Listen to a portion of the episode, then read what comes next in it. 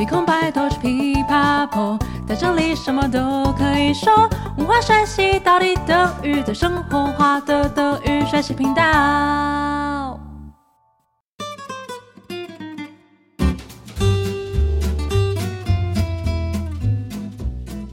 Hallöchen, willkommen zurück bei Deutsch Pipapo, deinem Podcast zum Deutsch lernen。欢迎再回到德语噼啪聊，最生活化的德语学习频道。我是 Bianca。欢迎我的好搭档 Stefan。Hello，大家好，我是 Stefan。Stefan，我们又有一阵子没有聊噼啪聊品牌这个单元了。嗯，没错。呃，老实说啊，其实这个单元需要蛮多时间来找资料，但是在找资料的过程中，又会发现很多让人惊讶或是有趣的故事哦。对啊，不管是我们还是听友，其实都能够透过这个单元对德国的品牌有更深的认识。哎，今天要聊什么品牌啊？哎，我很兴奋耶！今天这个品牌可厉害的了，它可是见证了德国和欧洲的重要历史，也是产业的先行者，而且啊，对于德国人风行的某项比赛，可是有很大的贡献。啊？是什么这么厉害啊？嗯，是足球吗？因为要说德国人风行的话，其实我第一个想到就是足球，哎，是足球，德国人很疯没有错。啊、但是我再给你一个提示好了，它是跟日常生活必备的工具有关。然后，哎，其实也不用用到那么好的啦，嗯，哈，日常生活必备，然后又跟比赛有关。然后听你讲起来，这个东西应该也蛮贵的，嗯，一点点，该不会啊，就一点点，该不会今天要聊车吧？难道是赛车吗？今天要来尬赛车吗？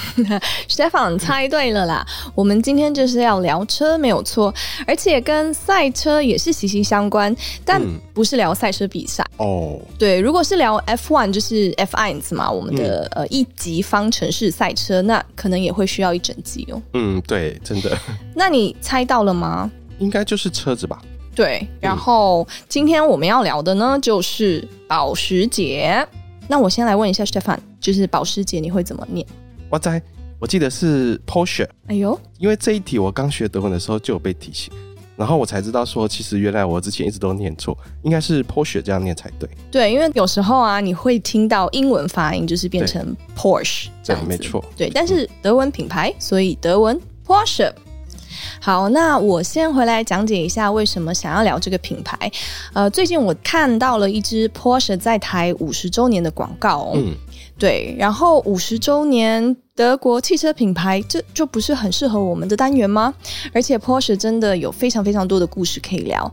我后来甚至发现 Porsche 专门为台湾打造呃独家限定款来纪念在台五十周年。然后它是由台湾与德国原厂合作特制的911 Carrera GTS，上面有象征台湾山林意象的绿色和图腾。我刚刚是用九幺幺 Carrera GTS 的发音，它是英文，嗯、但是如果我们在德国的话，其实九幺幺叫做 Nine Elva，它是说九十一。嗯嗯嗯。嗯，那在我们开始正式聊品牌故事前呢、啊，我再问你一个问题，Stefan，你记得 Porsche 的 logo 长怎么样吗？呃，稍微有点印象。嗯，因为我记得它是金色的盾牌，然后中间应该是有一只马吧，然后上面好像有蛮多复杂的图案。因为我会记得的话，是因为它真的蛮复杂的，但是那些图案到底代表什么意思啊？哦，没错，其实它就是一个盾牌嘛。嗯，然后 Porsche logo 是以。就是我们刚刚说的盾牌型的珐琅金属板来制作的，然后从头到尾都是手工制作，非常有艺术价值。哦，难怪单价会这么高。嗯、呃，对，因为连这个都很注重。然后其实不管是盾牌还是上面的图案啊、颜色，其实它们都有各自代表的意思哦。哦，听起来又有故事可以说嘞，赶快说，赶、嗯、快说。Porsche logo 的形状是采用保时捷总部的所在地 Stuttgart，就是斯图加特的呃盾形式徽。嗯。然后中间的马也是来。来自 Stuttgart 的市徽，然后在马的上方呢，也有 Stuttgart 的字样，也说明公司发源自斯图加特。哦，原来如此。那为什么马会代表斯图加特啊？因为 Stuttgart 这个地方啊，其实它以前盛产名贵的种马。哦，对，Stuttgart 其实是来自于 Stuttgart 这个比较古德的名词，或者有一点方言啦。嗯，那但是它其实直接翻译就是 Der Pferdegarten，就马的花园、马场哦。哦，原来是马场哦，嗯、原来还有这样的历史渊源，我懂了。所以后来马就进阶升级变成车了，哎，两者都是交通工具。对对对。那我很好奇啊，logo 里面有一个很像眼睫毛的图案是什么？哦，oh, 那个我也觉得它很像眼睫毛，啊、但是呢，是其实我也是查了资料才知道它不是眼睫毛。是哦，对，它也不是树枝。有些人会觉得它像树枝，它其实是鹿角。嗯、然后鹿角呢，也代表 Stuttgart 这个城市的特色，因为它曾经是一个打猎的地方啊。是哦，嗯，既然是鹿角，那黑色、红色的线条还有黄色的条纹，我觉得跟德国的国旗的颜色是一样的。这两者之间有关联吗？还是其实也跟城市有关啊？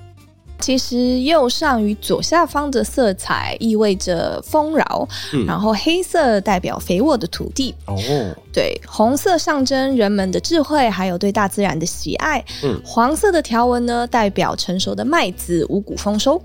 哇，我还真没有想到是这些意思，因为这些图案啊，跟颜色有蕴含那么多历史跟文化，还有人跟自然之间和谐相处的意义，我觉得真的很有意思哎。嗯，对啊，然后这个 logo 呢，它结合了 Stuttgart 的特色，嗯，还有展现保时捷公司辉煌的过去，也想传达保时捷美好的未来跟优秀的产品。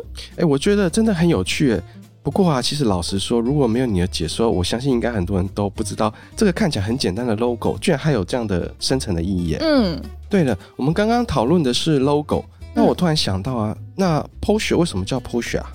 呃，这是他们家族的姓氏啦，就是没什么特别的故事可以讲啊啊，是哦，对，蓝瘦香菇，是 我以为也有故事可以听。没有，这次没有，因为 Porsche 呢，它是经过三代家族的传承才走到今天这个地位，然后创办人 Ferdinand Porsche 本身是一个传奇。啊，又是个传奇，那他是怎么变传奇的啊？Ferdinand Porsche 呢，跟目前你听到的各大德国汽车品牌都有渊源，不管是大众就是 Volkswagen 啊，或者说 Audi、Mercedes-Benz，呃，他们也在 Stuttgart 哦。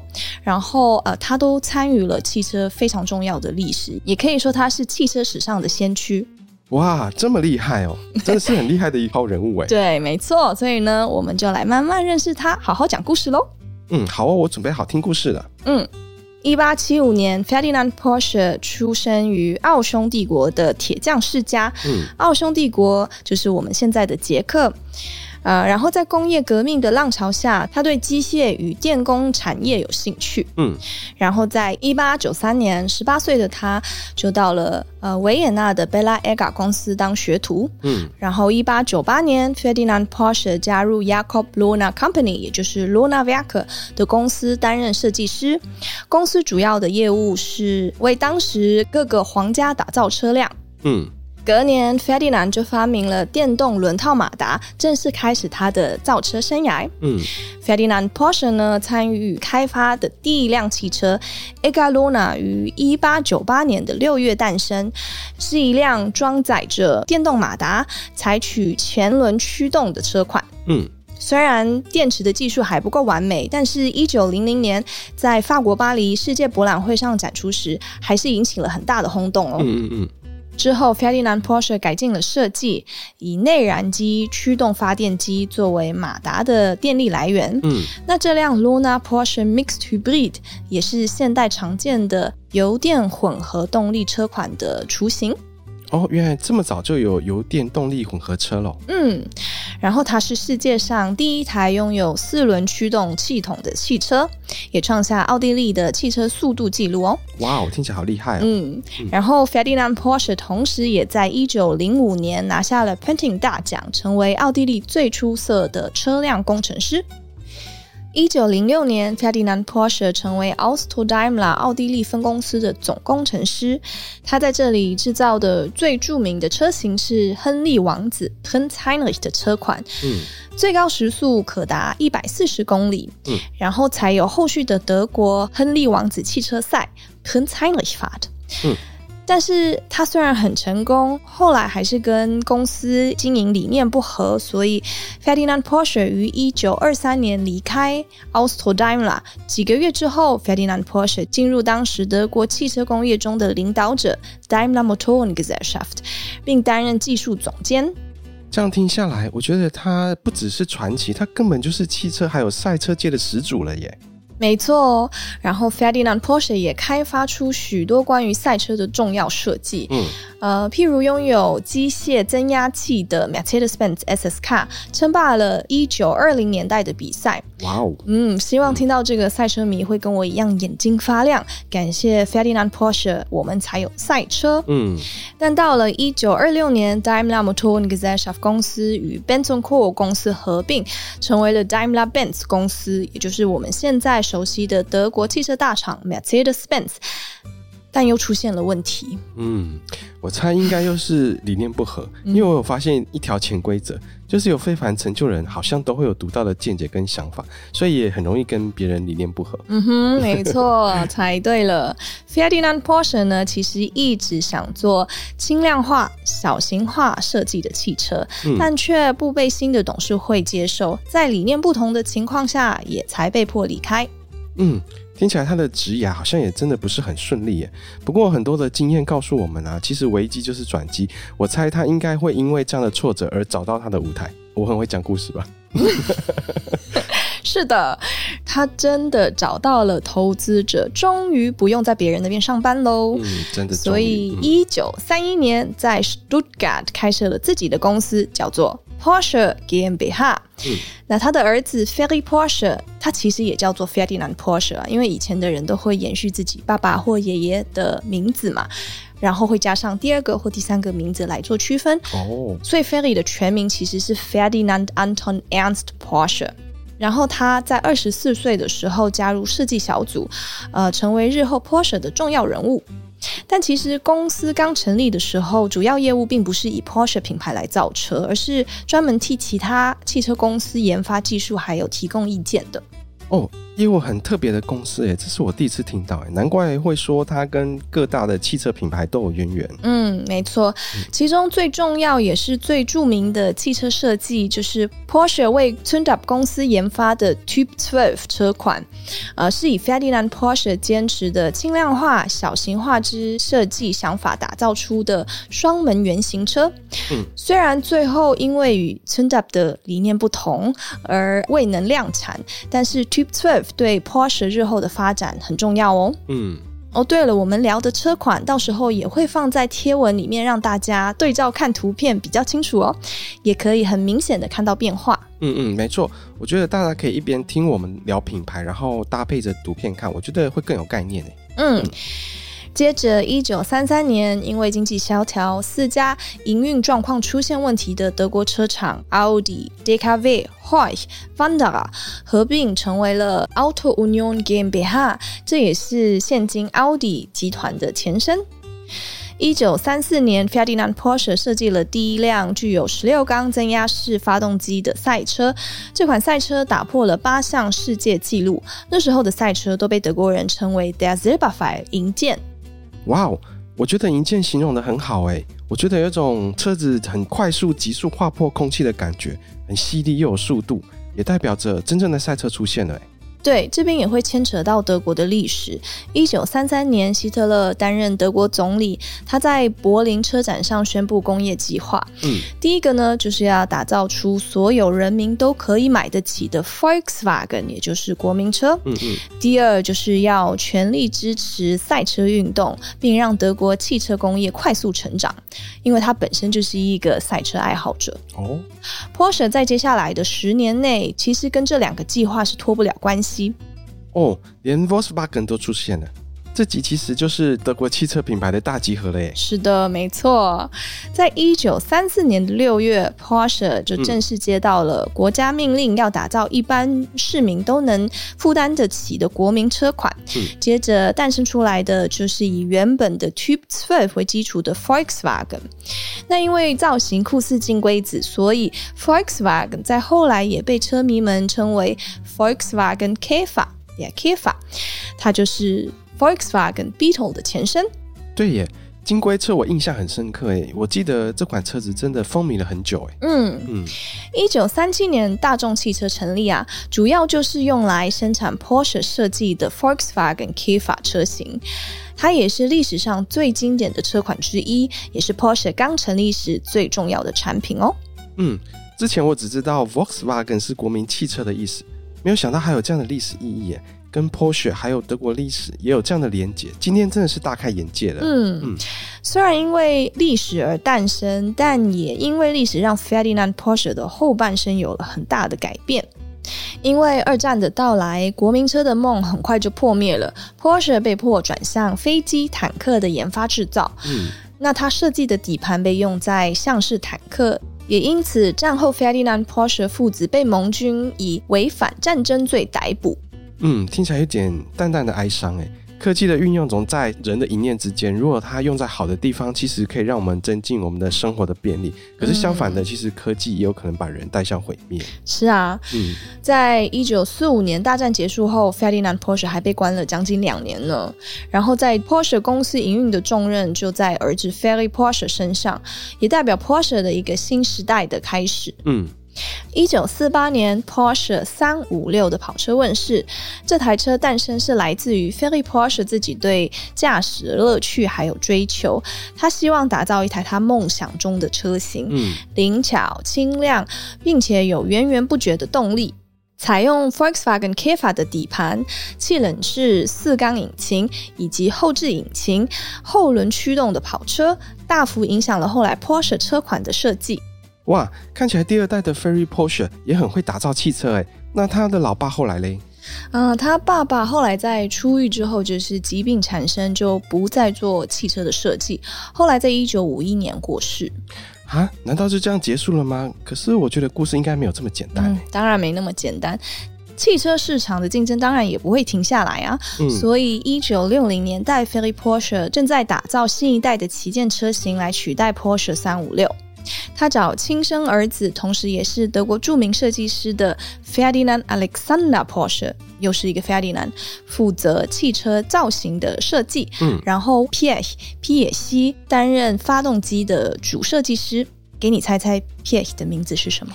呃，应该就是 Ferdinand，呃，bra bra bra Pierre。没错，很厉害，Ferdinand Karl Piech。哦，那就是 Porsche 的第三代来喽。没错，新生代的车也来了。它做了很大的改变，把车尾线条大幅向后挪，创造出利落流线的车体。嗯，也为了让视觉更惊艳，将 Käfer 与 Porsche 三五六的 Froschaugenscheinwerfer 就是挖眼头灯，刻意做得更突出。嗯，因此就做出了新车 Porsche T7 T7。那也持续对 Porsche T7 的外观进行修改，汽车内部换成二加二的座位配置，并将车尾大部分的线条削去，让外观更流线型。嗯，这台车就是 Porsche 901，嗯，也在一九六三年的法兰克福车展上正式登台亮相。啊，有901吗？我怎么只听过九一一啊？我还在想说你什么时候才会问呢？你蛮懂的嘛。其实九零一就是到现在大家都熟悉的经典传奇车款九幺幺、九一一。嗯，嗯，但为什么会被改名呢？其实很简单，是因为它跟别人装数字了。哈？为什么？对，来自法国的 Peugeot 表示啊，在法国汽车市场上，将车辆使用三个数字命名，而且中央数字为零，是他们专属的。所以 Porsche 为了让901能够顺利在法国上市，就将车名改为911，德文的 Nine Eva。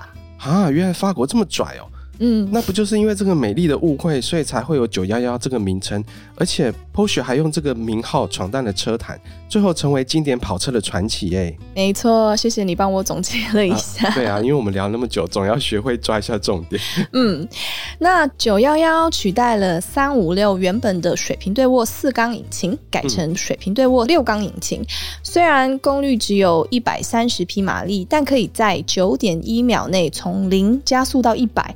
最高时速到达两百一十公里，在当时可是轰动车界呢。对啊，听起来真的很厉害耶。嗯，而且从一九六三年至今，发展出更多车型，也成为保时捷的主打产品。可以说，Porsche 911是品牌历史上最成功的型号吧。今天真的是大涨知识诶，因为其实我平常并没有对车子有特别的研究，嗯、但是我觉得今天总算有搞清楚这些车款的差异。可是我突然想到啊，最近有很常在路上看到一款修旅车的车款，不知道你有没有印象？诶，Stephan 真的很会挑重点。其实这个就是我接下来要介绍的一个。东西，就二十一世纪开始流行 SUV 嘛，然后专门打造跑车的 Porsche，他也下了一个决定，要借重母集团在 SUV 领域的丰富资源，开始打造品牌史上第一款休旅车 Cayenne。嗯，但我今天没有想要聊太多车款的差异啦，我比较想要补充 Cayenne 它到底代表是什么？Porsche 其实从 Boxster 开始，在他们取名字的方式也很有创意哦，呃，这样子可能不会再发生像之前那样子的问题，就撞名这样。嗯嗯嗯。所以 Boxstar 代表的是 Boxstar Motor，就是水平对卧引擎，还有 Roadster 双座敞篷车的结合。嗯。再来还有一款车叫做 Panamera。是 Porsche 的第一款四门房车，它的名字是向赛车历史上非常有名的 Carrera Panamerica 拉力赛致敬。哦，对，这两款算是还算是围绕着跟汽车有关的用词啦。嗯嗯，但。凯宴就是我们一开始说的 SUV，它就不一样。凯宴、嗯、它来自于西班牙文，哦、然后其实是一个嗯生长在墨西哥的辣椒。哦，是哦，对哦，我以为我我觉得凯宴听起来像日文呢。哦，是啊，它它就是卡宴辣椒。哦、那 Porsche 要表示的这一款新车就是非常的 hot，哦，很火红吧？嗯。嗯而 Cayman 或者开满，呃，它命名源自于南美洲的一种呃短吻鳄鱼——凯门鳄。嗯嗯，对，那这种鳄鱼它体型比较小，但是是非常灵活跟凶猛的。嗯，再来路上还有非常常见的一台小 SUV，就是 Macan，嗯，是印尼语“老虎”的意思，代表坚韧、力量及动感。其实还蛮符合的吧？嗯，真的哎。嗯，嗯，最后呢，在新时代新能源汽车的潮流下，保时捷也推出节能环保的系列。Porsche 的首款电动跑车 Taycan 的名称也是来自于一只动物哦。这次给 Stephan 猜看看好了。前面我们有鳄鱼啊、老虎，你觉得 Taycan 是什么动物？狮子吧。哎，其实还蛮蛮有逻辑的，但是它其实是又回归到 Porsche 的盾牌上的动物。Taycan 就是土耳其语，代表充满活力的年轻骏马，我觉得也蛮适合的。嗯，真的，他真的很厉害，用了各国的语言。嗯，我觉得这一集真的很精彩的品牌历史，我觉得有一种见证德国、欧洲历史还有汽车发展史的感觉。我觉得你很想在上历史课，有一点。但是我刚刚其实有点想问啊，你因为你有说到母集团，但是 Porsche 不是就是他自己的吗？哪来的母集团呢？哎，又被你问到一个重点了。其实，二零零八年是保时捷创立六十年，那 Porsche 也正式成为大众集团下第十个汽车品牌。哦，但这其实说来话长，所以其实可以再聊一集。那我们这边就简单提一下，网络上其实有很多资料，大家可以再去查看看。嗯。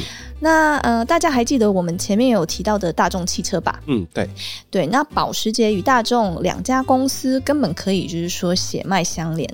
那 Ferdinand Porsche 早期在大众公司的时候就设计了知名的汽车。嗯，对，我记得就是在他做金龟车的时候嘛。没错。嗯，那一直以来，大众和保时捷两家公司都是紧密的伙伴，嗯，一起合作生产多功能运动型越野车，共用 SUV 汽车研发平台。甚至是保时捷有三十趴的零件都是由大众提供的啊！是哦，天哪，原来他们其实根本就是一家子嘛！哎，这真的是超级冷知识哎。嗯、这故事跟参与保时捷设计的 Ferdinand Piech 有关，他后来跟家族反目成仇，因此离开保时捷，在一九九三年担任 Volkswagen 的 CEO。哦，原来又是一个家族分裂的故事。嗯，嗯，大众与保时捷的恩怨啊，也受到了越来越多的关注。后来产生轰动欧洲的保时捷大众并购案，嗯，细节大家可以再去网络上找资料。总之，这个收购案发生在二零零七年到二零零九年之间。本来想并购大众汽车的保时捷并没有成功，而且因为这个并购案，加上二零零八年金融风暴，保时捷出现财务危机。因此在二零零八年被大众收购了。但有趣的是啊，其实保时捷最后还是大众的最大股东，持有五十趴以上的控股。哇，这听起来好诡异哦，感觉好像乡土剧的情节，而且根本就是上演家族内斗，然后最后变成互相制衡的局面，真的很高潮迭起，很戏剧化耶，真的很精彩，我觉得都可以拍成电影了。没错，嗯，那透过了解 Porsche 的历史发展啊，我们也再次回顾了德国汽车的发展史。最后再来跟大家分享一个 Porsche 经典的广告 slogan 之一，也学习一下德语。那这次我挑选了一个比较有历史的七零年代就使用的广告 slogan，因为我觉得它蛮有趣的。嗯嗯，它叫做 Keiner braucht ihn，jeder möchte ihn。Stefan，交给你，看看看。哦，意思就是没有人需要它，但是每个人都想要拥有它。嗯、我觉得这形容真的很有趣，哎，是不是？嗯，呃，我觉得这个 slogan 要搭配他当年的海报，在海报上你可以看到一群搭公车的人盯着一台保时捷看。嗯，那。的确啦，如果是要当代步的工具，其实没有人需要，就是 brauchen 一台保时捷嘛。嗯、但是保时捷的车，同时也是很多人的 Traumauto，就是他们的梦想车，嗯、也是他们想要拥有的。对，我们会再把海报一起放上 IG，大家记得去看一下哦。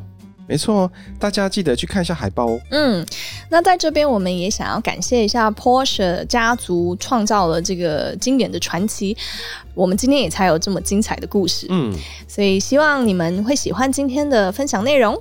嗯，也欢迎听友来敲碗更多喜欢的品牌哦。谢谢 Bianca 的分享，我觉得今天真的很精彩，我要回去慢慢的品味。好哦，那我就来收尾喽。谢谢今天收听的你，喜欢我们的内容的话，记得订阅德语噼啪聊 Podcast，还有 IG，一起丰富你的德语生活。嗯，还有记得加入 FB 的社团，也可以到 Apple Podcast 给我们节目五颗星的评价哦。Bis zum nächsten Mal, wir freuen uns auf dich, deine Bianca und Stefan. Tschüss.